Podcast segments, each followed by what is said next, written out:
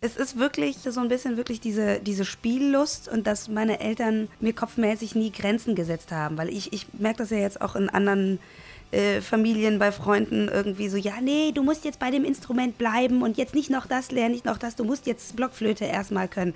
Und das war so ein bisschen das Gegenteil. So, mach, was du willst, probier dich aus, solange du willst, du wirst deinen Weg irgendwie finden. Hallo und herzlich willkommen zu Bumzack, dem Schlagzeuger-Podcast. Mein Name ist Sascha Matzen und ich unterhalte mich hier mit Schlagzeugerinnen und Schlagzeugern.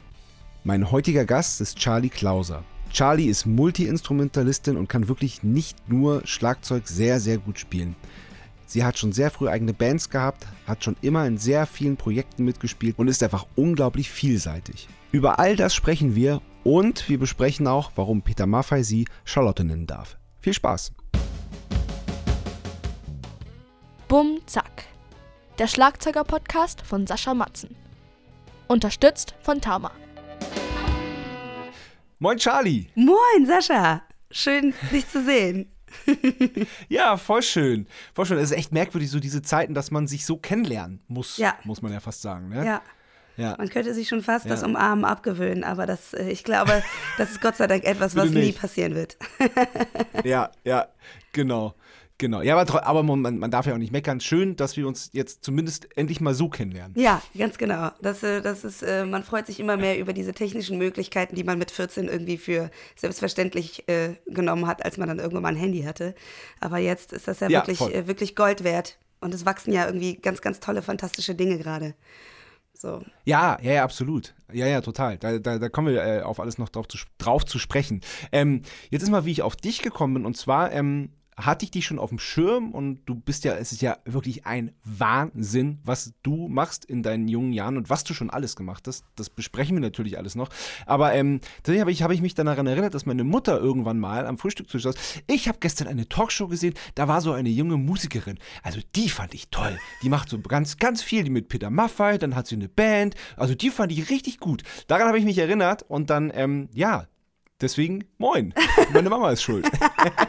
ja, dann lieben Gruß an deine Mutter. Ähm, schön, dass die zur richtigen Zeit den Fernseher eingeschaltet hat. Nämlich dieser eine Spot, wo ich mal äh, da vertreten war. Nee, das war, das war eine schöne Geschichte. Ähm, vor zwei Jahren ähm, in der, im Kölner Treff hatte ich äh, die Ehre, ja. bei, äh, zu ähm, Peter Maffeis Geburtstag auch mit in der Runde zu sitzen, weil wir eh unterwegs waren und auf Tour. Und dann war ich da auch Talkshow-Gast.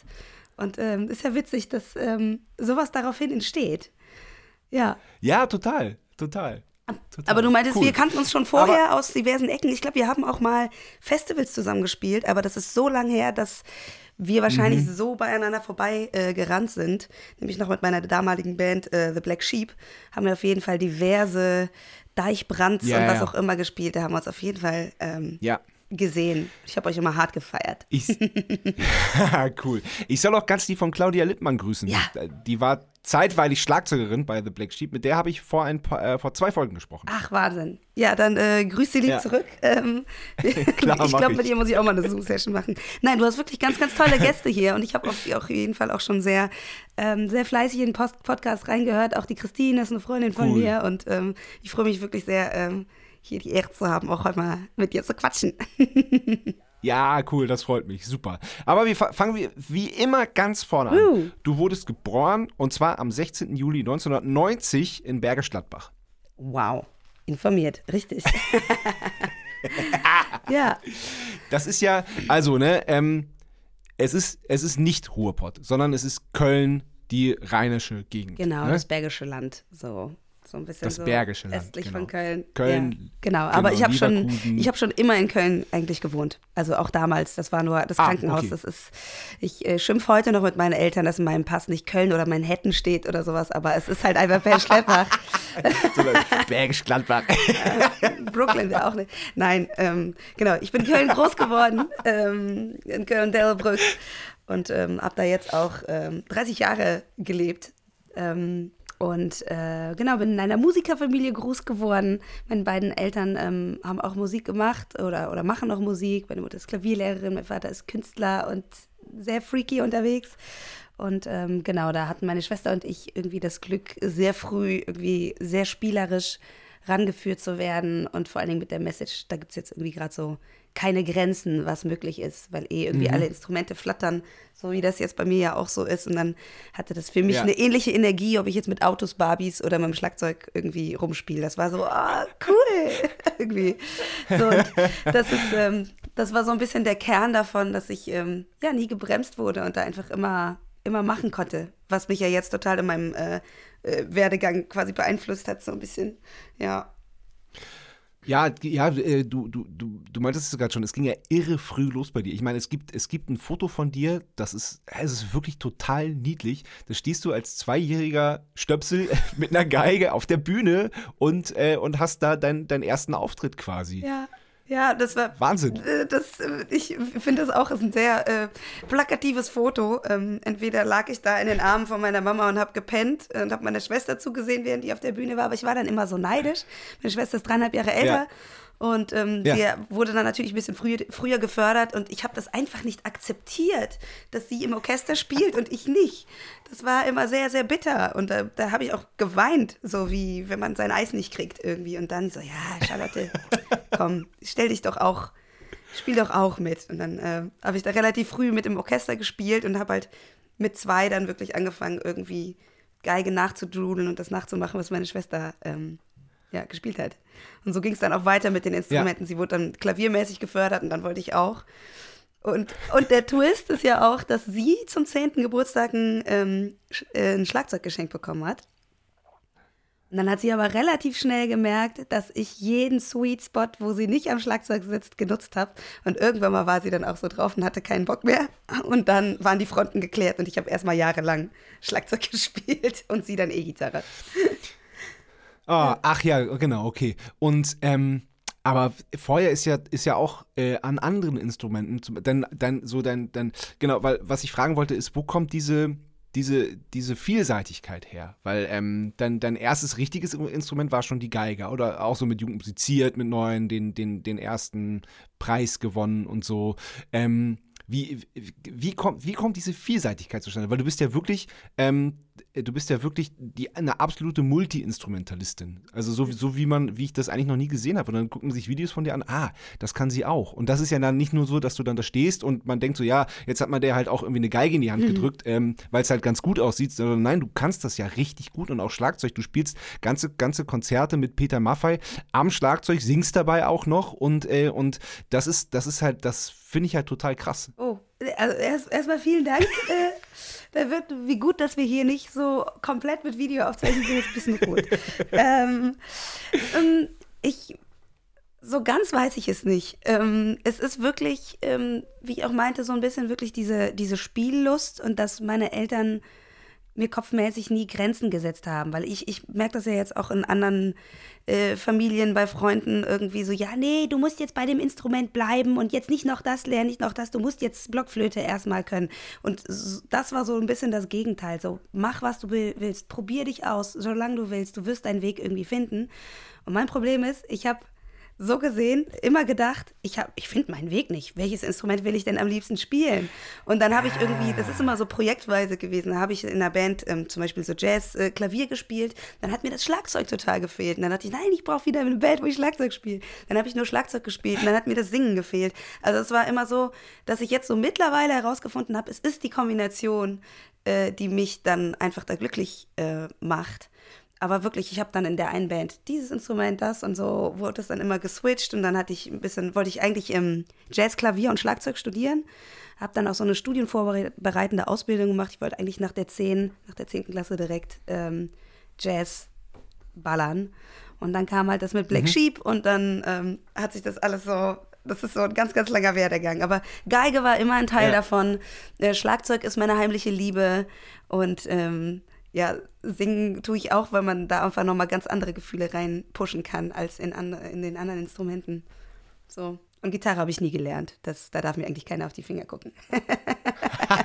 ja gut, da, da, hast du deine, deine Schwester. Da habe ich meine Schwester und der habe ich jetzt 20 Jahre zugeguckt. Und deswegen, glaube ich, habe ich so ein bisschen was aufgenommen durchs Gucken. Aber ich hatte da nie, unter, okay, nie ja. Unterricht oder so. Gitarre.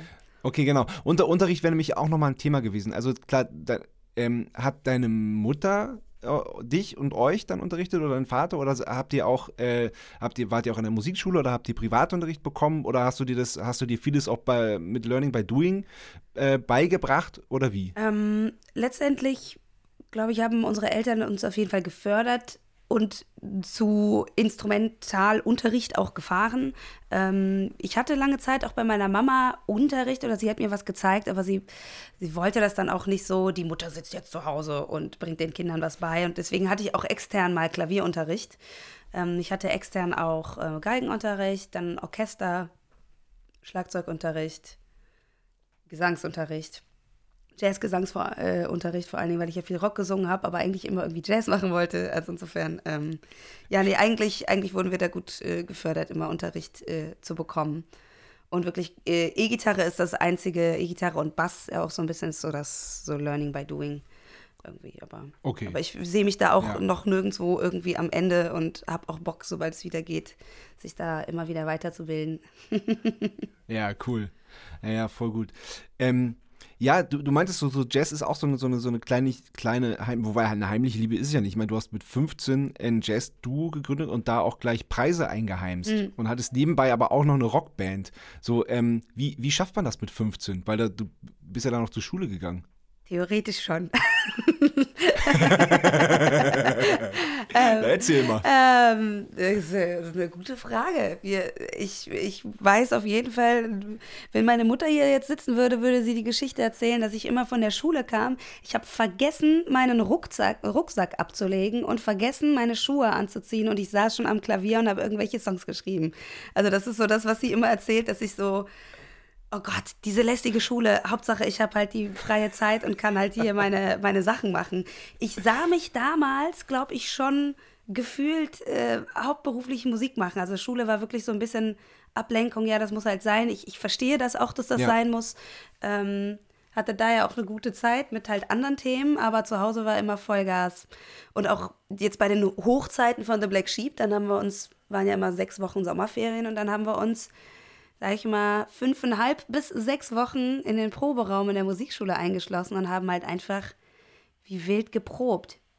So, und Songs geschrieben. Aber wie gut, wie gut, dass es ging, weil, weil, also alle Schulen sagen eigentlich immer, ja, zur, zur, äh, in der Musikstunde dürft ihr spielen, aber ansonsten ist der Raum zu. Ja, das, ähm, wir wohnten neben der Musikschule, neben der rheinischen Musikschule, wo meine Mutter ähm, unterrichtet immer noch.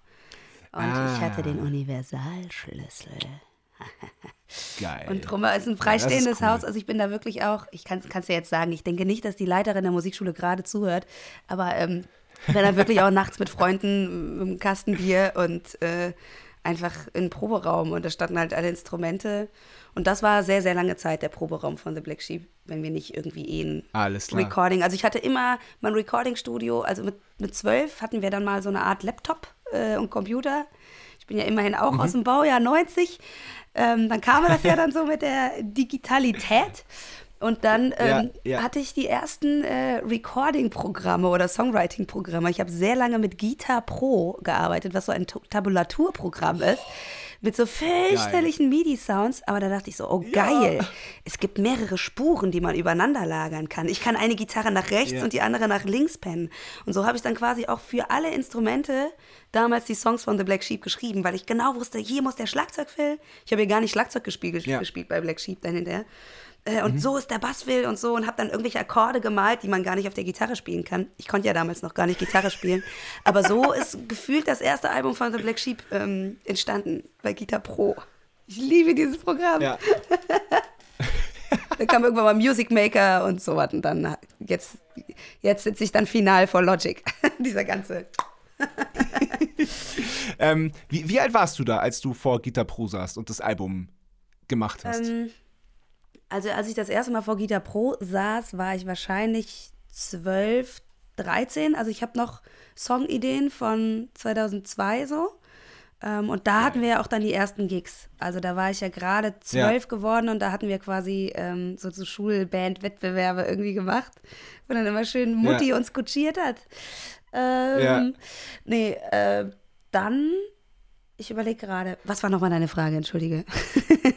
Äh, eigentlich hast du die Frage schon beantwortet, wie alt du warst, als du, äh, als du vor Gitter Pro saß genau. und die ersten Songs ja. für The Black Sheep. Und, ähm, und wie ist daraus dann eine, eine Band entstanden? Also das, mhm. ich kann mir vorstellen, dass deine Schwester dann äh, mit, mit dabei war, war relativ schnell klar. Aber wie hast du die anderen gefunden? Ähm, also der Ursprung von The Black Sheep ist letztendlich, dass meine Schwester in der Grundschule sich mit Mädels im Keller getroffen hat und ich sag's jetzt einfach mal Spice Girls gecovert hat.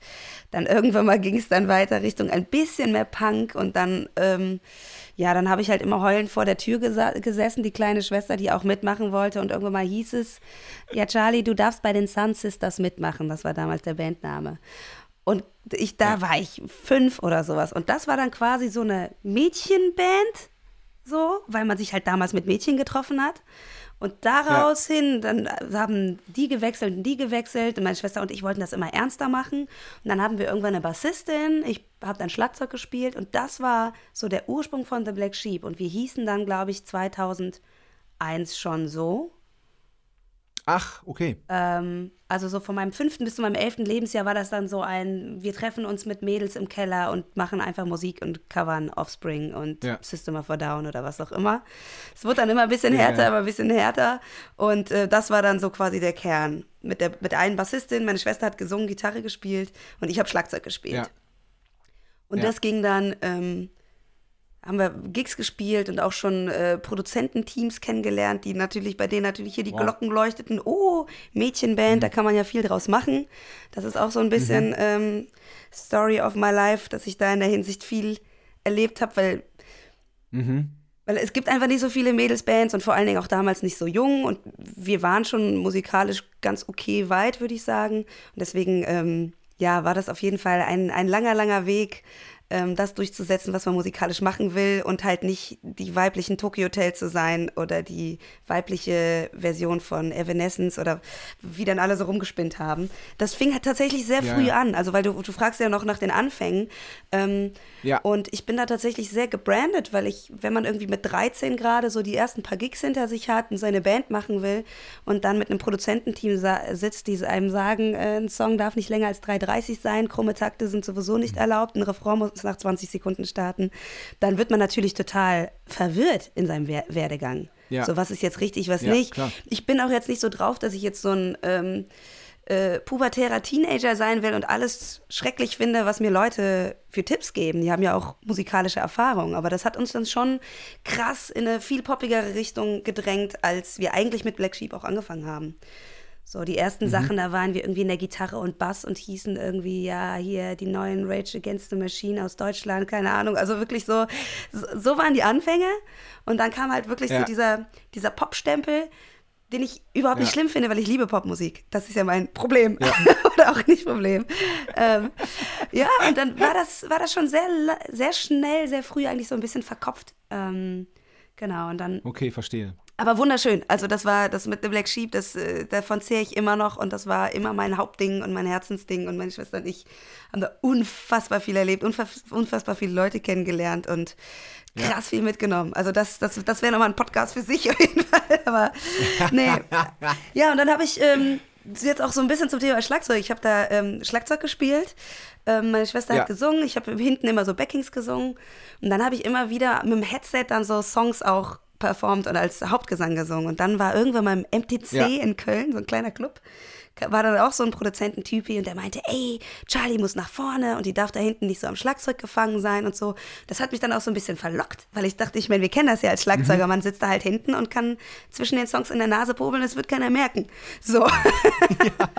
so, und das, dann dachte ich so, ja, ist doch geil, vorne am Bühnenrand zu hüpfen und so. Und das war dann der Step, äh, wo ich dann 14 war, wo wir gesagt haben, okay, Charlie kommt nach vorne, die ist jetzt die Frontsängerin. Ich habe noch nicht so wirklich gesungen zu dem Zeitpunkt, ich konnte auch noch gar kein Englisch. Ja, ja und, ja. Dann, äh, und dann haben wir quasi ähm, uns weitere Mädels gesucht.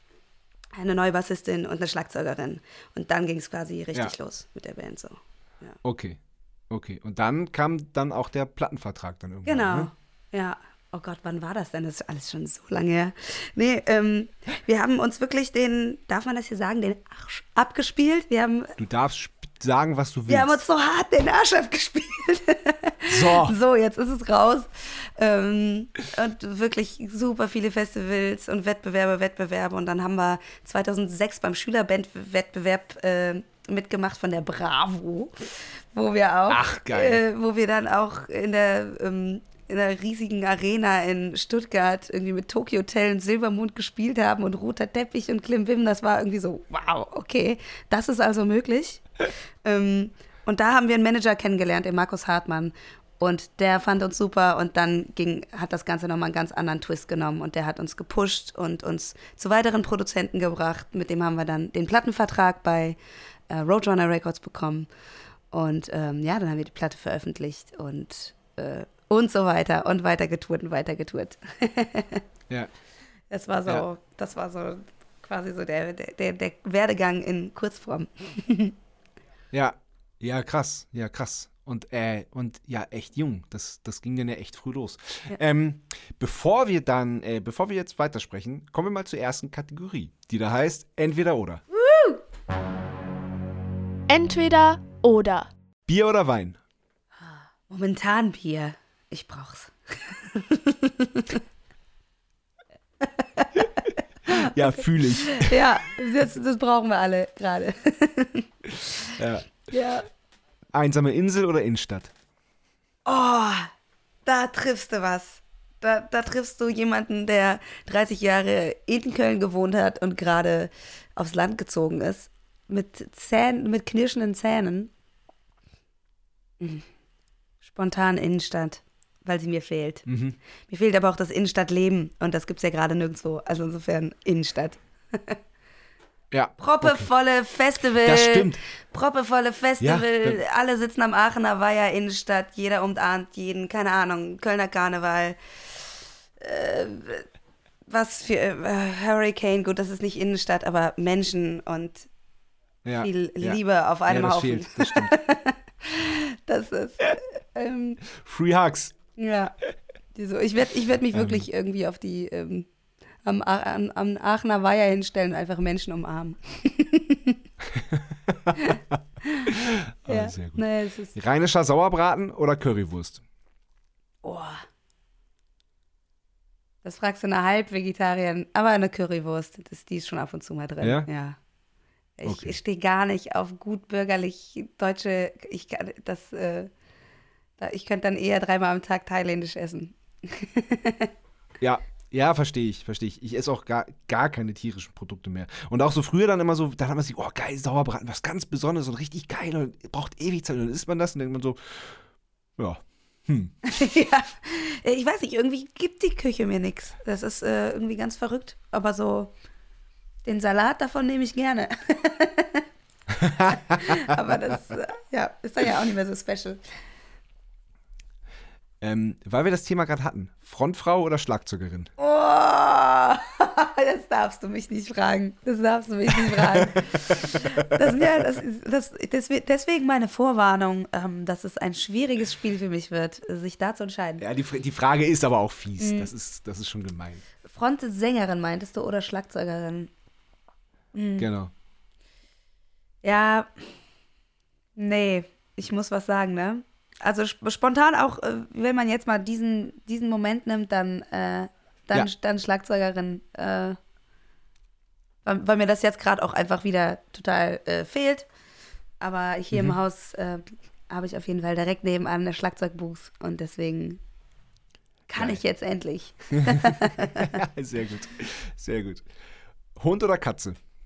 Mm, Hund. Ja.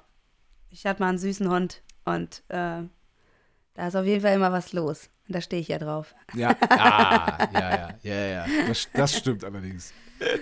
Ja. Ähm, Auto oder Fahrrad? Mm, Fahrrad. Aus diversen Gründen.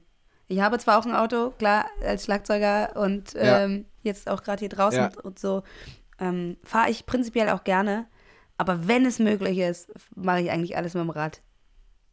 Bin ich Fan Super. von und auch Umwelt und so, da bin ich ja auch aktiv, sag ich mal. Ja. Ja. Die Ärzte oder die Toten Hosen? Oh, Tatsächlich beides Bands, die ich nicht hart gefressen habe, aber prinzipiell Mhm. Ärzte. Okay. Ja, doch, da gibt es immer wieder Songs, die ich einfach faszinierend und textlich einfach, die mich einfach umhauen. Es, es, es ist wirklich nicht meine Ja. Mucke. Ähm, Toten Hosen tatsächlich auch nicht. Ich weiß jeweils, wie krass, was krasses, was für krasse Dinge diese Bands äh, gemacht haben. Und das ist ja immer was, äh, Mhm. was anderes, ob man etwas äh, historisch schätzt oder ob man etwas persönlich Ja. irgendwie abfeiert. Ich feiere Voll, feier ja. auch ganz viel so Alt-Rock-Sachen oder keine Ahnung, ACDC oder so. Also ich habe das nie gehört, aber ich weiß es zu schätzen, was die damals quasi losgelöst haben. So. Und so ein bisschen Ja. ist das bei mir mit den Ärzten und Toten Hosen auch. Aber Ärzte sind halt einfach, ist, ist halt einfach so geile Songs. Auch die letzte Single. Ich weiß nicht, ich, ich freue mich immer, dass auch sowas im Radio läuft. Das ist so, das, Ja. das ist ein Geschenk fürs Radio. Ja, stimmt. Das, wär, das, das, das beherrschen die wie, wie, wie keine zweite Band, dass man halt so, so den Fan auf kein, äh, keinesfalls irgendwie ähm, enttäuscht. Ja. Und trotzdem ist es, ist es aber auch was für die breite Masse, aber immer mit so, einem- mit so einem Unterton, dass man weiß, geil, die werden gerade alle verarscht. Ja, genau, genau. Das ist so, einfach so diese Ironie dahinter, ist, ist ein Traum. Und Ja, ähm, ja. ich finde es halt auch irgendwie cool, dass eine Band so einen Status hat, dass nicht egal, was die raushauen, es funktioniert. Das, das kann man so überhaupt nicht sagen. Mhm. Aber sag ich mal, würde ich jetzt als Newcomerin genau den gleichen Song äh, jetzt ähm, Sony vorspielen und sagen, ey, hört doch mal rein, da würden die mir den Vogel zeigen und sagen, Charlie, du gehörst in die Klapse. ja, auf jeden Fall. Und das finde ich geil, dass die das dann auch ausnutzen, Ja. weiterhin so markante, komische Dinge zu machen. Bin ich Fan von. Ja, Ja. ja, voll gut. Selbst kochen oder Lieferservice? Äh, selbst Hier auf dem Land gibt es keinen Lieferservice. oh Gott, du merkst, das ist gerade ähm, äh, aktuell Thema bei mir. Nee, ähm, Ja. auch tatsächlich Plastikmüll, wenn, wenn man irgendwie einmal Sushi bestellt und damit könnte man irgendwie eine komplette Plastiktonne füllen, dann äh, abgesehen vom Sushi selber, äh, dann kriege ich irgendwie echt ein Tränchen. Also es tut mir da einfach weh. Und ähm, Ja, das voll. möchte ich nicht supporten. Mal schon, klar, aber Ja, ja. gibt ja aktuell auch zu jetzt äh, zu Corona-Zeit irgendwie auch Leute, bei denen merkt man, dass das sie echt irgendwie täglich bestellen. Und dann denke ich mir so, boah, Leute, Ja. hast du nix, hast Ja. du nix gelernt? Ich meine jetzt nicht mit Kochen. Ja. Also es ist ja so Ey. einfach, plastikfrei zu kochen irgendwie, aber Total. boah, ja. denke ich mir so, Ja. Ey, und, und Sushi selber machen, zumindest in der Qualität, wie man sie von den meisten Lieferservices bekommt, ähm, ist gar nicht schwer. ja, ja. Das, das, kommt noch, das kommt noch hinzu. Das ist ja viel bei Lieferservice so. Ich, ich verstehe den Hintergedanken und ich habe auch nicht immer Zeit zu kochen und so. Das, äh, ich will da jetzt gar Ja. nicht mich da irgendwie so rausnehmen. Aber ähm, ja, ja, vermeiden, wenn man es kann. Ja. So, denke ich mir. Ja. Vinyl oder Stream? Mm, Vinyl. Und das sage ich nicht aus irgendwelchen Hipstergründen, weil alle wahrscheinlich Vinyl sagen, ähm, Nee. ähm, sondern aus, aus ganz vielen Gründen. Ja. Also, Ja. Naja, also, ähm, es ist ja, es ist ja, also bei mir ist es ein klassisches beides, weil ich liebe es, zu, wenn ich zu Hause Musik höre, dann lege ich eine Platte auf. ja. Aber es ist halt, äh, man, man ist ja auch ganz oft nicht zu Hause. Ja, klar. Und dann, wenn man im, auf Tour ist oder im, im Studio oder so, natürlich wird dann auch gestreamt, was das Zeug hält. Äh, total. Und ich bin auch sehr froh Ja. über dieses äh, Medium und äh, nutze es Ja. natürlich auch voll und ganz. Aber wenn man sich jetzt entscheiden müsste, was, wo man mehr, mehr verspürt auch irgendwie, es ist halt auch so ein geiler Akt, einfach eine äh, Platte Ja. aufzulegen, Ja, ja, dass es knistert und dass es dann dauert. Das ist ja, so, wie sich, weiß ich nicht, so einen guten. Kaffee zu machen. Das äh, ist halt auch ein kleiner Prozess und äh, wenn man es liebt, dann genießt man es auch jeden Tag. Es kann auch nerven, so. Ja. Also, Nee, ja, ja, je klar, na nachdem, klar. wie man's halt wenn, sieht. wenn, wenn, genau, und, und wenn, wenn das dann, wenn das Album dann äh, ähm, eine Stunde geht und vier Seiten hat und dann man dann nach zwei bis drei Liedern aufstehen muss und, und, und die Platte umdrehen muss, aber Ja. ich, es ist auf jeden Fall wert. Oder wie wir einen kaputten Schallplattenspieler, der hängt irgendwann mal und dann weiß ich genau, wo ich auf Ja. dem Boden einmal so drauf treten muss und dann geht's wieder. Aber sowas mag ich dann auch irgendwie. Ja, total, ja, total. So. Ähm, was bist du für, was bist du für eine äh, Kaffeetrinkerin? Wir haben äh, eine, ähm, eine, einen Siebträger, einen kleinen. Und äh, ich bin so eine klassische äh, Latte Macchiato Cappuccino Vertreterin. Aber von den Jahren, wie lange ich Kaffee trinke, wird es immer weniger Milch, habe ich das Gefühl. Ah, so dass okay. ich mich irgendwann mal fühle wie ein alter, alter Mann, der. Nein, Quatsch. Ähm, nee, es, es wird. Man, man, ähm, ja, es wird einfach immer weniger Milch und es schmeckt mir immer besser. Okay. Ja. Aber du bist auf, du bist auf, auf Kuhmilch weiter, nicht Hafer, Mandel, Ähm, Hanf, was auch immer Milch. Ah, 70 Prozent Hafer würde ich. Also ich trinke dann auch mal so eine Ah, okay. Kuhmilch, so wie ich halt Bock habe, dann irgendwie mal auf eine Currywurst oder so. Aber ich äh, bin da eigentlich auch eher so hafermäßig unterwegs. Cool. Haferkater. Ja, ich bin, ich bin Ristretto-Typ. Auch, wir haben auch, auch eine Siebträgermaschine Mhm. und da, oh, da wird schwarz und klein Ah. Ja, ich würde ich würd sehr gern, äh, weil ich liebe es auch einfach, den Kaffee zu trinken, wie Leute ihn machen. Das ist auch so, auch ein bisschen Aha. wie sich äh, Musik zu zeigen. Also ich, ich wohne jetzt hier ähm, in so einer Musiker-WG, in so einer Scheune. Wir sind jetzt äh, umgezogen und jeder hat seine eigene Art und Weise, Kaffee zuzubereiten. Und in dieser Küche da oben Ja. stehen halt so fünf verschiedene Kaffeemaschinen. Einmal so, einer ist so richtig so into Filterkram und so und dann hier das. Ja, und ja. dann steht manchmal jeder in seiner Ecke und macht sich einen Kaffee. Einfach weil das so ein, ja, das ist, ich glaube, in dem ganzen Dorf wird nicht so viel Kaffee getrunken wie bei uns. Aber ich brauche das ich tagsüber meine, es ist ja- genauso wie es- abends mein Bier. ja. ja, ja, genau. Es ist aber auch einfach ein Klischee, was, was stimmt, ne? Dass Musiker tagsüber Kaffee und abends Bier trinken. Ist das, Ist, ist das so? Also habe ich jetzt, ich glaube schon. ja, Ich glaube, das ist. machen Also würde ich sagen, also ich, doch, ich habe jetzt auch mit vielen Schlagzeugern gesprochen. Es gibt ein paar, sagen, die trinken gar keinen Alkohol und wenn dann mal so ein, ein Glas Wein, gibt's auch, Ja, habe ich auch, ja. ja. ja. Ist vielleicht auch besser. Ähm. Ja, alles, alles in Maßen. Ja, Genau. ja. Meer oder Berge? Ähm, spontan beides. Geht nicht. Ähm, Berge, glaube ich. Ich, ähm, ich bin äh, total der Naturmensch generell und äh, ich einfach so in einem Wald zu stehen, finde ich schon, finde ich schon genial einfach. Äh, Im Vergleich zu dem Ganzen, was ich, also abgesehen von dir, was ich jetzt gerade sehe mit der kompletten Überflutung an Elektronik, ähm, brauche ich diesen Ausgleich irgendwie und ja, Berge. Ich könnte mir auch gut vorstellen, irgendwie an in den Bergen zu wohnen. Am Meer ist mir das irgendwie zu Ach, unruhig. geil. Da hätte ich irgendwie Angst, dass, Hm. weiß ich nicht, dass wir überschwemmt werden oder sowas. Ich, nachts bin ich dann auch gern mal panisch. Also lieber Berg. Okay. Mhm. Okay. Und ähm, bist du so ein, so ein richtiger Naturtyp, Typ, Typ- na, Naturtyp, dass du sagst, ähm, ich lasse das Handy weg, ich lasse es irgendwo liegen, ich lasse es im Auto oder zu Hause oder ich stelle es auf Flugmodus, damit ich wenigstens Fotos machen kann? Oder weil du bist ja 1990 geboren, du bist ja wahrscheinlich, hast ja relativ früh ein Handy gehabt und bist es oder und bist es gewohnt. Oder, oder wie, wie, wie machst du das? Wenn, wenn du jetzt, wenn du jetzt in den Wald gehst, bewusst. Mhm. Wie ist das bei dir? Ähm, ich, es ist ein Lernprozess. Mm, Ich möchte sehr gerne viel weniger am Handy hängen, so wie wir alle. Ähm, das ist ja aktuell nichts Neues. Und ähm, ich versuche das immer wieder, mich da auch irgendwie ja, von zu lösen und wirklich einfach, ja, einfach in die, in die Natur zu gehen ohne alles. Jetzt aktuell ist es aber schon so, dass ich einfach die, meine Waldspaziergänge hier äh, nutze, um einfach auch Freunde anzurufen.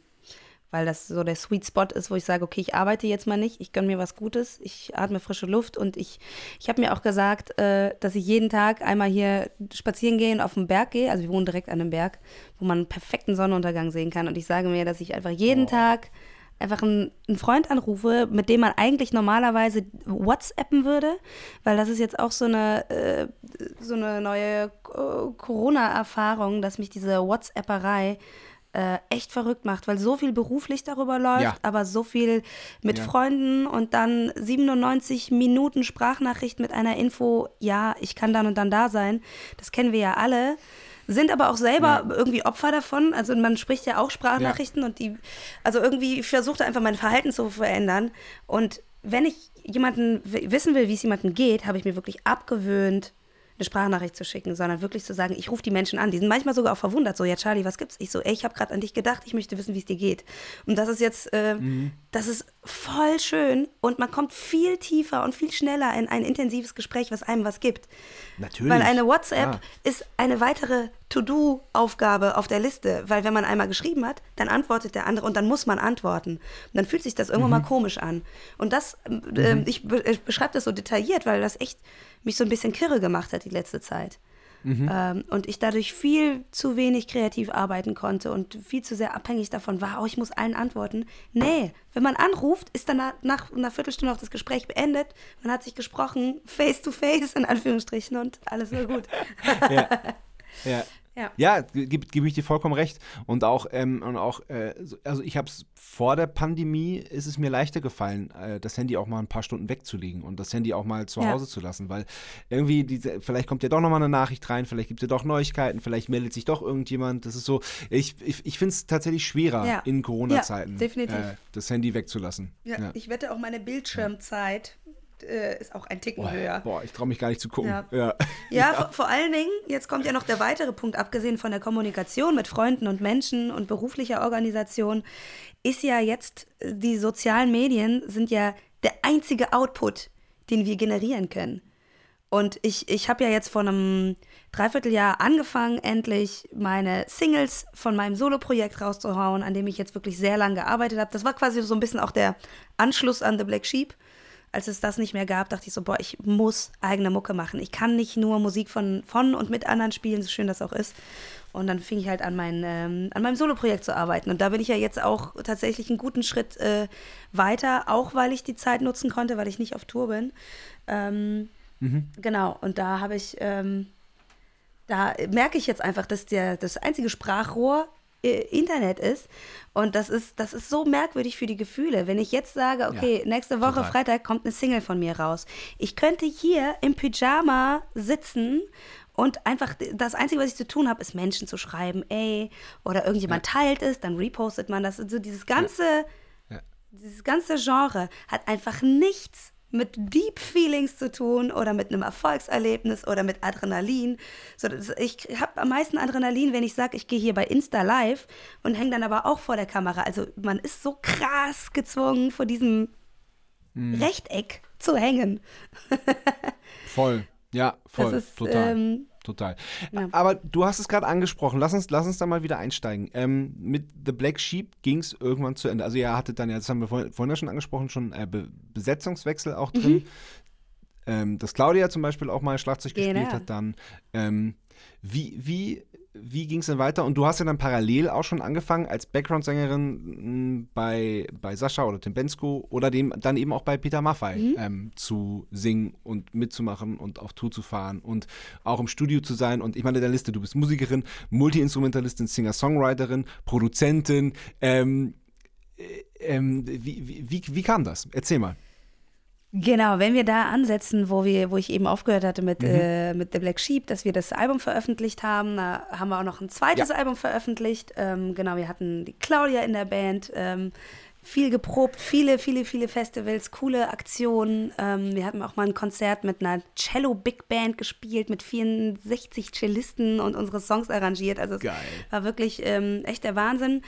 Ähm, es war halt schon auch immer so, dass dieser dieser äh, Pop-Aspekt, dass wir mit Menschen auch zusammenarbeiten, mit denen man hart versuchen will, jetzt äh, den Erfolg zu wollen, jetzt im Radio zu laufen, dass dann irgendwann mal auch so der Spaß ein bisschen flöten gegangen ist und vor allen Dingen auch so die mhm. eigene Identität, äh, die Mucke zu machen, auf die man Bock hat. Also je, jeder, der hier zuhört, der auch Musik macht, der, der kennt ja diesen inneren Kampf, wie sehr geht man Kompromisse ein, wie nicht. Macht man jetzt das Projekt oder ist das einem zu platt? Oder das ist ja, jeder hat da ja so einen mhm. Spielraum. Und irgendwann mal haben wir einfach die ganze Zeit an dieser, an dieser äh, kommerziellen Grenze irgendwie so geballert, dass man einfach sich nicht mehr da drin gefunden hat. Und das war dann irgendwann mal der Punkt, auch wo meine Schwester und ich sagen mussten, boah, wir müssen das jetzt mal aufhören. Wir sind da jetzt irgendwie zu ausgelaugt, wir haben da jetzt zu viel probiert und ähm, ich hatte eh immer schon den Drang, auch weiter meine eigene Musik zu machen, die jetzt nicht in einem Rockband-Gewand stattfinden kann.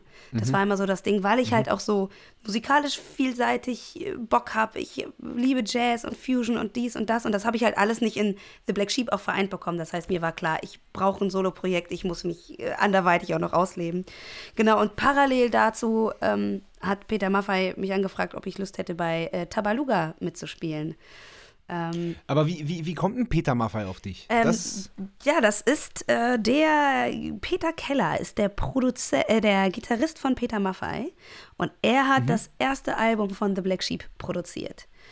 Das heißt, ähm, ah. er war einer der Produzenten, mit dem wir lange zusammengearbeitet haben. Der kam immer schön nach Köln und wir saßen in meinem Kinderzimmer und haben da irgendwelche Guitar Pro Aufnahmen durchgehört. Der Big Producer aus Hamburg kommt da in mein Kinderzimmer und wir erarbeiten so das erste Album von The Black Sheep mit der Band. Das war, ähm, das war eine ja. extrem ja. krasse Zeit.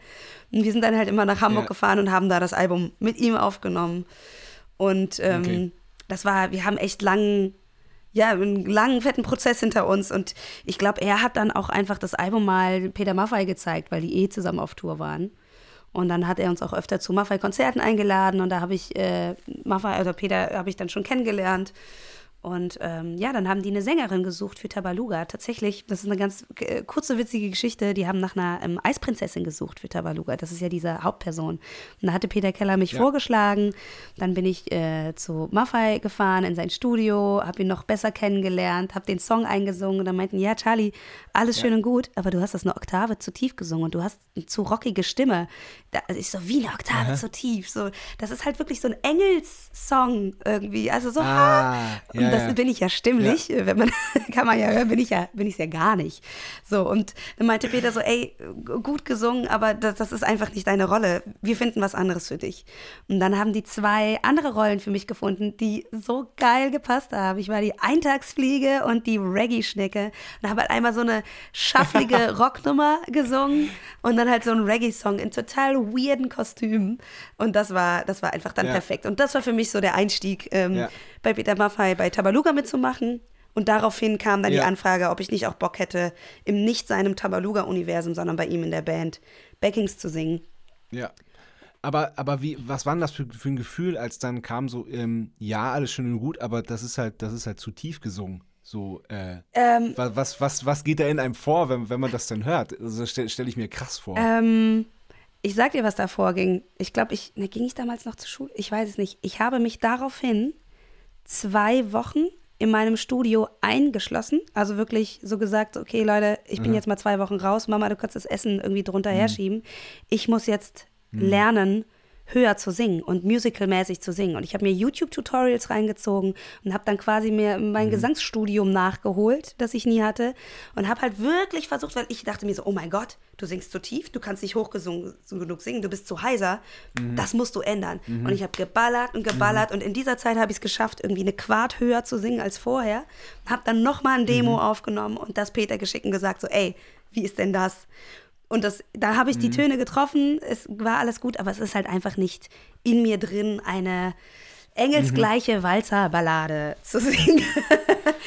und, ähm, ja, aber es war ja. schon, äh, klar, ich war, ich war traurig und dachte mir so, boah, Mist, dass ich das nicht kann. So, weil ich, ich, ich mhm. will alles können. Ich weiß, dass äh, da, das wird da nie, ich werde da nie hinkommen.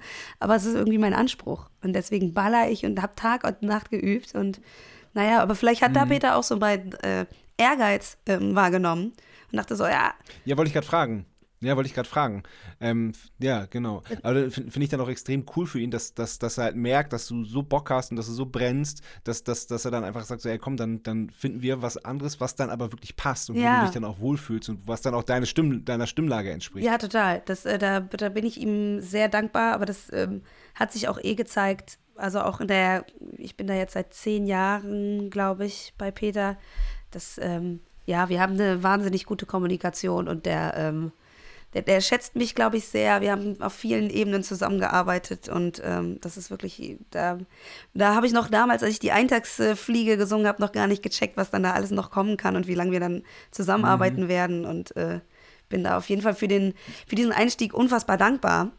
Ähm, aber um quasi nochmal den Bogen zurückzuschaffen, das war natürlich dann auch so ein Grund, okay, gut, ich, dass ich habe da jetzt sowas, so eine geile Chance, auch irgendwie auf Tour zu sein und andere Dinge zu erleben, dass das dann mit Black Sheep ähm, ja äh, erstmal erstmal aufs Eis, aufs Eis gelegt wurde und ich lange, lange mhm. Zeit nicht aktiv meine eigene Musik gemacht habe, wo ich dann auch so ein bisschen äh, zu, äh, zugrunde gegangen bin oder, oder also so, boah, ey, das fehlt mir so und ich habe so viele Songideen und das ja. kann doch nicht sein und ja, ähm, ja dann durch Maffei haben sich ja auch weitere Sachen mit Tim Bensko und Sascha und so ergeben. Und das äh, nach wie vor, das, zu keiner Sekunde will ich da irgendwie undankbar sein, aber ich brauche auch hier, genau wie mit den Instrumenten, ich brauche einfach beides. Nee, das ist ja klar. So. Das, das, ist ja klar. Wie du hast ja vorhin gesagt, du, du, wolltest irgendwann nicht mehr nur noch die Lieder von anderen singen. Wobei du ja für Peter Maffay auch die äh, auch Songs schreibst mittlerweile und auch produzierst. Oder, äh, nee. oder im Studio auf jeden Fall mit, mit aufnimmst? Äh, nee, also produziert habe ich da ähm, nichts. Ich war bei dem letzten Prozess mhm. seines Albums, war ich quasi mit dabei und habe mit ihm an seinen Songs äh, gearbeitet, weil ich eh viel bei ihm im Studio war und meinen Kram auch aufgenommen Ja. habe. Und ähm, Ja, okay. dann war das so ein, so ein Geben und Nehmen und ich war da und wir haben an seinen Songs äh, gearbeitet. Ähm, und dann habe ich halt ihm halt einen Song äh, oder ein paar Songs von mir und meiner Schwester vorgespielt. Und eine Nummer, Ja. die ähm, Forever Young hieß, damals äh, von The Black Sheep, die hat es irgendwie nie auf ein Album geschafft, weil Ja. da unser, unser Management damals gesagt hat, die ist nicht stark genug, die Nummer. Äh, wenn ich das jetzt mal so deswegen ist das, die Geschichte ist crazy. Also wir haben halt die Nummer geschrieben und Ja. die hat es aufs kein, weder aufs erste noch aufs zweite Album geschafft, weil wir das ja nie alleine entscheiden durften, sondern halt mit dem Team. Mhm. Naja, und dann liegt die Nummer, liegt die Nummer, wir hatten noch keine Gigs mehr und ich denke mir, ach, Forever Young ist eigentlich so ein geiler Song, das müssen wir irgendwie mal machen. Und dann, ey, so what? Äh, Ich gehe damit jetzt zu Peter. Und das ist, dass das Ja. genau die Nummer geworden ist, die er genommen hat, die dann jetzt die Ja, Sing- und als Single auch so genau, ist, ne? die Single Ja. zum letzten Krass. Album. So hieß Ja. jetzt auch die 2020er Tour, die wir ähm, beenden mussten. Ähm, Johannes Oerding Ja. hat einen fantastischen Text dazu geschrieben. Da äh, bin ich auch Ja. sehr, sehr dankbar. Also es ist ähm, Ach, cool. verrückt, wie sich das so. Ja, geil. Ich bin nochmal zu dem Manager Ja. hingegangen und meinte so, ja, übrigens, ne, du weißt, du weißt, was das für ein Song ist, weil mein damaliger Manager ist jetzt der Zuständige für Peter bei der Sony. Das weiß er auch. Also Markus, Nein. falls du zuhörst. Ach, geil. The story is about you. ja, und ich saß Ja. da so bei der, jetzt nicht Plativ, aber bei der, beim Album-Release von Maffei so und hab ihm so auf die Schulter geklopft. Ich so, ja, du weißt schon, ne? Was das für eine Nummer ist. Aber klar, ich meine, es ist auch super in der Version mit Peter. Er, er performt das sehr äh, authentisch und da, da gehört ja auch viel dazu. Vielleicht äh, habe ich auch einfach Ja, nicht den richtigen Text in der richtigen Tonlage mit dem richtigen Gefühl, Gefühl gesungen. Das kann alles sein. Ja. So. Ja, aber, es, das, aber die Geschichte ist schon echt geil. Für The Black Sheep hat es nicht gereicht, aber Peter, Peter macht einen Hit So. raus. nee, Nein, das habe ich jetzt das gesagt. hast du ne? jetzt gesagt. Aber das, äh, das äh, passt ja auch wieder ein bisschen zu diesem Ärzte-Ding, was ich meinte. dass, Mhm. dass man einfach, also das ist einfach so wichtig, wer es auch rausbringt und wie, wie man es meint. Und Natürlich. ja, so, klar. das, ähm, ich weiß nicht, ich äh, kann ja mal das, das Demo schicken. Vielleicht äh, kommt der Song da auch einfach gar nicht zur Geltung. Wir, der war auch vielleicht ein bisschen Oh ja, mach das mal, es würde mich interessieren. Was geil ist, ist, dass auf jeden Fall der gleiche Phil vom zweiten Refrain geblieben ist. Das ist ein Geil. Und genau das ist Ja. auch in der Aufnahme. Und ich freue mich immer so, wenn dieser Phil geil. kommt. Es weiß keiner, aber ich stehe dann immer so auf der Bühne und mache so, wuhu. das sind so die Freuden meines Schlagzeugerherzes. Herzens. ja, genau. Apropos Schlagzeuger, Herz, Schlagzeugerin, ähm, du hast da ja auch noch viel mehr gemacht. Zum Beispiel warst du in der Band von äh, Caroline Kebekus in ihrer Pussy Terror TV. Pusidera TV, mein Lieblingsname. Ja. ja, Aber die Band hat auch einen krassen Namen gehabt. Wie, wie, wie hieß die Band? schlimmer haben wir uns nicht ausgedacht. Girls and Pussies. Weil wir zwei Typen das, in der ähm, Band haben, zwei Mädels und wir sind halt Ja, die Girls und ja. die sind die Pussies. Ah, ich ich habe ich hab den Fehler gemacht und habe das gegoogelt. Weil ich so blauäugig Ja. war. Also, oh, okay, nein. Ja, ja, ja. Ich, ja, das Ergebnis hätte ich gerne gesehen. Was? Aber ich glaube, ich habe das auch mal gemacht. Ich glaube, ich habe einmal nur mal Pussy Terror und Pussy Terror TV gegoogelt und dann kamen auch Ja. ähm, andere Sachen Ja. bei rum. Ja, das ist äh, für die inhaltlichen ähm, Inhalte bin ich nicht verantwortlich. Nein. Aber wie, wie war das? War das quasi so eine, so, eine, so eine, das ist ja dann so, wenn man bei einer Fernsehshow spielt, ist ja, ich weiß nicht wie, jetzt, wie regelmäßig das kam, aber es ist dann so quasi einmal die Woche hin, äh, vorher ein bisschen proben, Fernsehaufzeichnung zocken und wieder ab. Genau. Das ist ein sehr, sehr cooler, dankbarer Job. Das ist das einzige Steady-mäßige, was ich die letzten acht Jahre irgendwie hatte. Also ich glaube, wir haben jetzt sechs oder sieben Staffeln aufgezeichnet. Und Caro hatte davor sogar noch eine Show, da habe ich auch schon mal gespielt. Also sie ist ja auch hier Kölnerin und ähm, die kennt mich durch Rocco Marische, durch meine Rockabilly Band, wo ich auch Schlagzeug gespielt habe. So, und ähm, genau, da habe ich jetzt, haben wir sieben Staffeln gespielt. Ich am Schlagzeug, meine Schwester am Bass. Äh, das ist auch sehr cool, mit ihr wieder zu zocken. Ach, cool. Ja, und ähm, letztes Jahr war aufgrund von Corona das erste Mal eine Staffel ohne Band, weil die das einfach so klein wie möglich halten müssen. Aber ich darf es Ja. jetzt verraten, dieses Jahr sind wir wieder dabei und in drei Wochen gehen die, gehen die. Aufzeichnungen los. Acht Wochen, Ach, einmal pro Woche. Geil. Schön in Köln aufzeichnen, ähm, einen Tag vorher proben. Super. Und äh, boah, da, da freue ich mich. Ja. Ich habe mir jetzt gerade auch ein neues Kit äh, schon äh, geholt für die Show. Ah, und ähm, ja, da bin da jetzt auch. Ähm, Genau, weil es, weil es ja bei mir immer so projektweise ist und dann gibt es auch manchmal Phasen, da spiele ich ewig kein Schlagzeug oder ewig kein Klavier und ich bin jetzt hier wieder ordentlich am Ballern, dass ich da einfach auch irgendwie wieder in, in Form komme. Das ist mir schon Cool. auch wichtig, weil Ja. bei aller Vielseitigkeit Ja. äh, ist das irgendwie so auch mein Fluch. Es ist ja so ein bisschen Fluch und Segen zugleich. Ich, ich will halt, wenn ich was zusage, das auch so, so 1000 Prozent richtig machen. Und ich bin halt jetzt kein Patfar oder irgendjemand, der einfach nur in irgendwelchen äh, Shows oder irgendwas äh, dauerhaft trommelt. Aber ich möchte Ja. natürlich die gleiche Sicherheit und die gleiche Professionalität abgeben. Und das ist, Ja. das ist manchmal unmöglich und hat mit sehr vielen Nachtschichten zu tun, aber ähm, Ja. Story of my life, so, da muss ich halt jetzt durch. Habe ich mir ausgesucht. Ähm, Okay. ja. ja. Ja, okay. Ähm, ja, du hast, du hast gerade schon gesagt, ihr musstet die Tour abbrechen. Ja. Ähm, wie, wie, wie war das? Wie weit wart ihr? Die war gerade erst angefangen, Ja, oder? zwei Gigs, glaube ich, zwei oder drei. Zwei Gigs. Ja. Von wie vielen? 24 oder so, 20. Ja, und vor allen Dingen bei Peter äh, Ah, sind das ist hart, ne? Bei Herrn Maffei sind die Proben immer sehr intensiv. Also wir, wenn man auf Tour geht, fühlt es sich von der Sicherheit eigentlich so an, als hätte man so, schon so vier Gigs gespielt. Also wir proben dann Okay. auch Ja. zwei, drei Wochen für so eine Produktion komplett durch. Ähm, Ja. Ja. Das heißt, wir haben viel geprobt, viel so, oh Gott, ja, okay, es geht gleich auf die Bühne, es geht gleich auf die Bühne so. Und dann waren halt zwei Gigs und dann so. Aber man muss sagen, dass das ähm, in dem Fall nicht äh, wegen Corona war, sondern wir hatten zwei Unfälle in der Band. Und äh, es war halt alles so, eins kam zum, zum anderen. Und äh, Stimmt, ja. äh, das ist äh, auf jeden Fall wichtig äh, zu sagen. Aber eine Woche später wäre ja eh alles irgendwie wieder geschlossen äh, gewesen. Also das Okay. war jetzt, ja, Ja. da kam eins zum anderen. ja. Was ist denn da nochmal passiert? Ähm, Kannst du das erzählen? Ja, ich, ja, das ist, äh, das ist äh, öffentlich, sag ich mal. Also der, der Keyboarder, Ja, der okay. hatte eh gesundheitliche Probleme, musste in der Zeit, glaube ich, äh, Mhm. operiert werden. Und da hatten wir schon einen Sub, Sub Nummer eins. Und dann ist Ja. äh, der Bassist, der wunderbarste Ken Taylor, unser Sonnenschein, wie Peter mal sagt, Ja. ist äh, beim Soundcheck in Hamburg äh, von der Bühne gefallen. Und wir haben halt so eine Center Stage, die ist irgendwie so hoch wie ich, so 1,60 oder so. Und der ist Ja, halt mit, ja. mit Bass und einfach vorne übergekippt und hat sich eine Hüfte und alles gebrochen, was man sich. Oh, fuck, Ja. scheiße.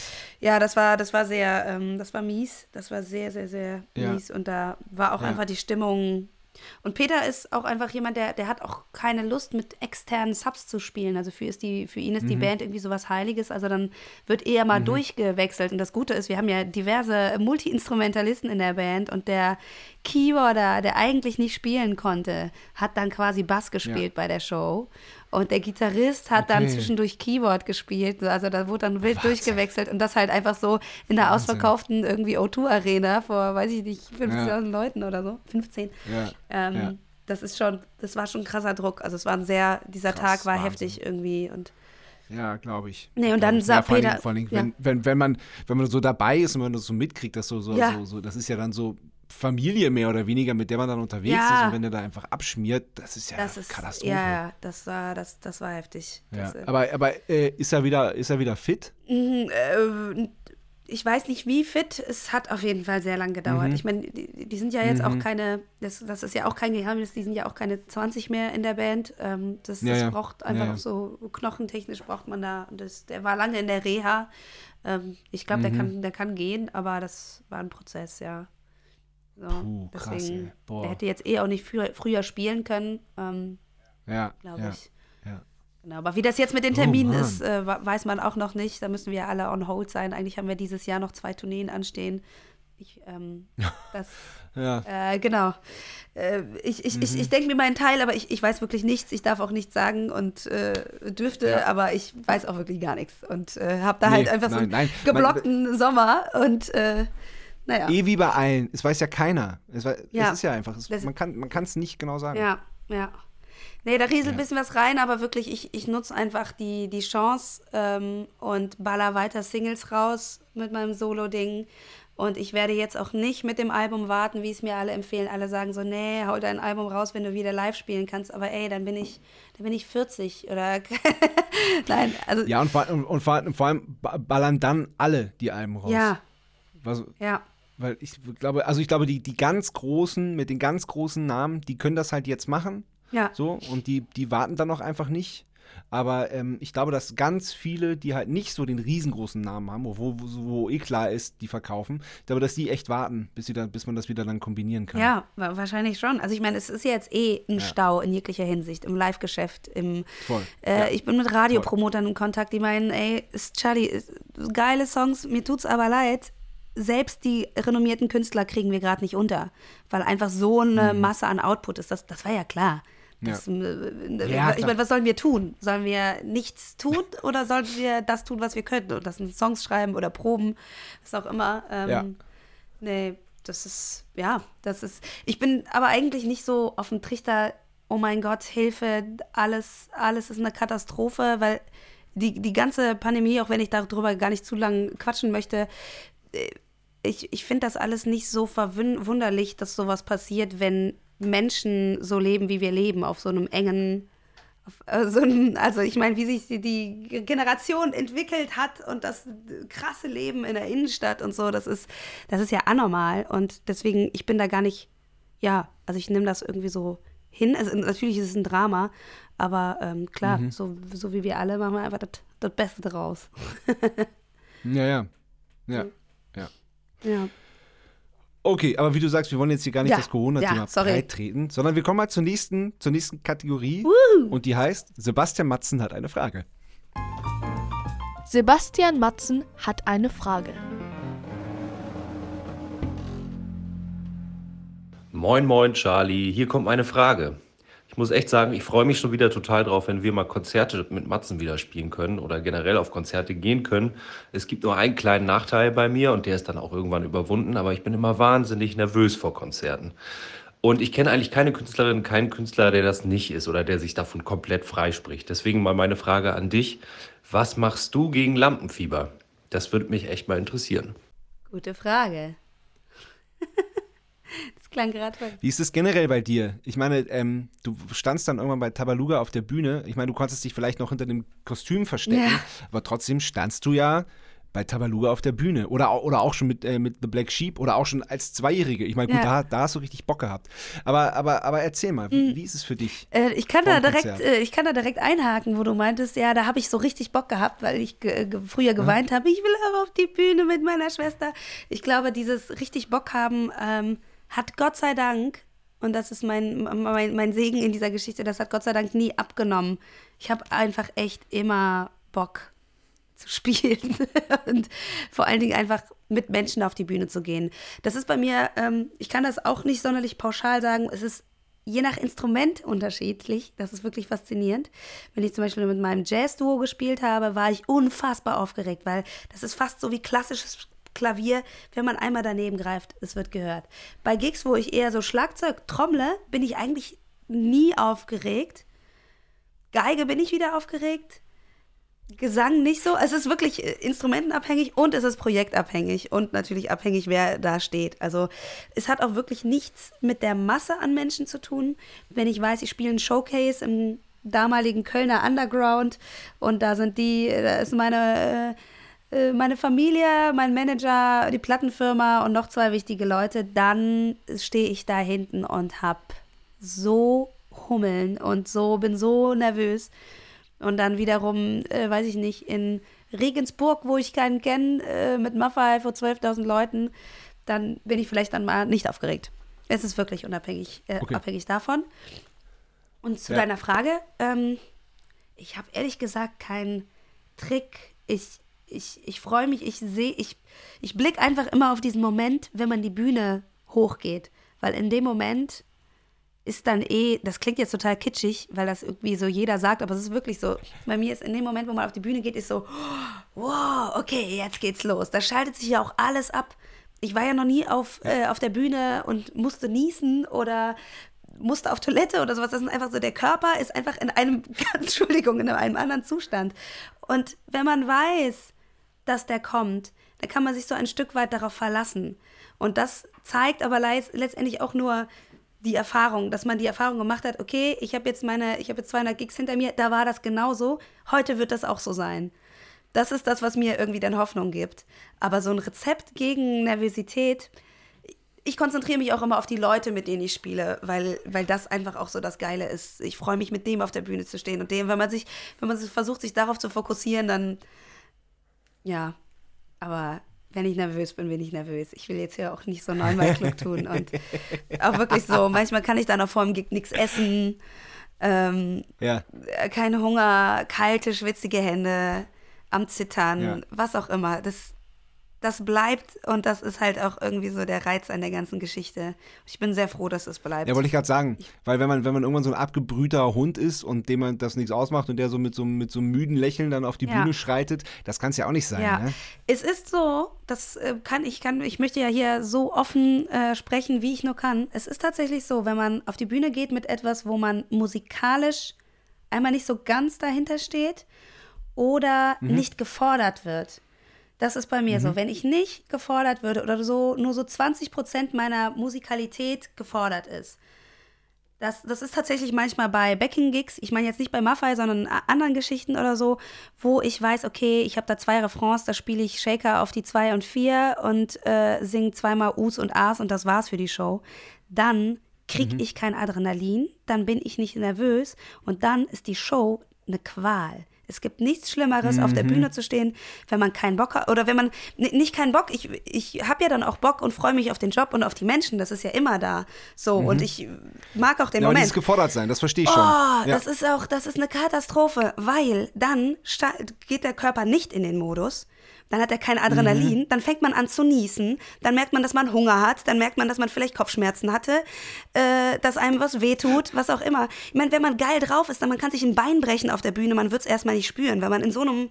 Ja. Ich war mal mit 42 Fieber irgendwie oder 41 Fieber auf der Bühne, ging klar.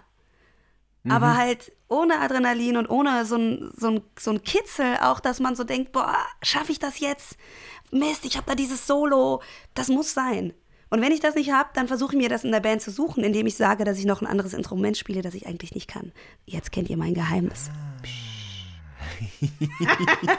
Echt? Gibt es Instrumente, die, die, du nicht spielen kannst?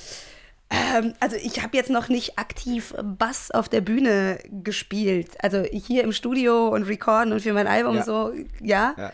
Manchmal habe ich auch das Gefühl, was macht mir am meisten Spaß. Ähm, ähm, ja, nee, es gibt einen Haufen Instrumente, die ich nicht spiele. Ich habe jetzt hier ein Saxophon, ähm, das muss ich auch noch lernen, irgendwie. cool. Ja, finde ich, find ich total gut. Ja. Ähm, gibt es jemanden, der dich Charlotte nennt? ähm, ja, zwei, drei Menschen, glaube ich. Und es ist immer sehr besonders. Ja, glaube ich. Ähm, tatsächlich ähm, äh, nennt mich Peter oft Charlotte.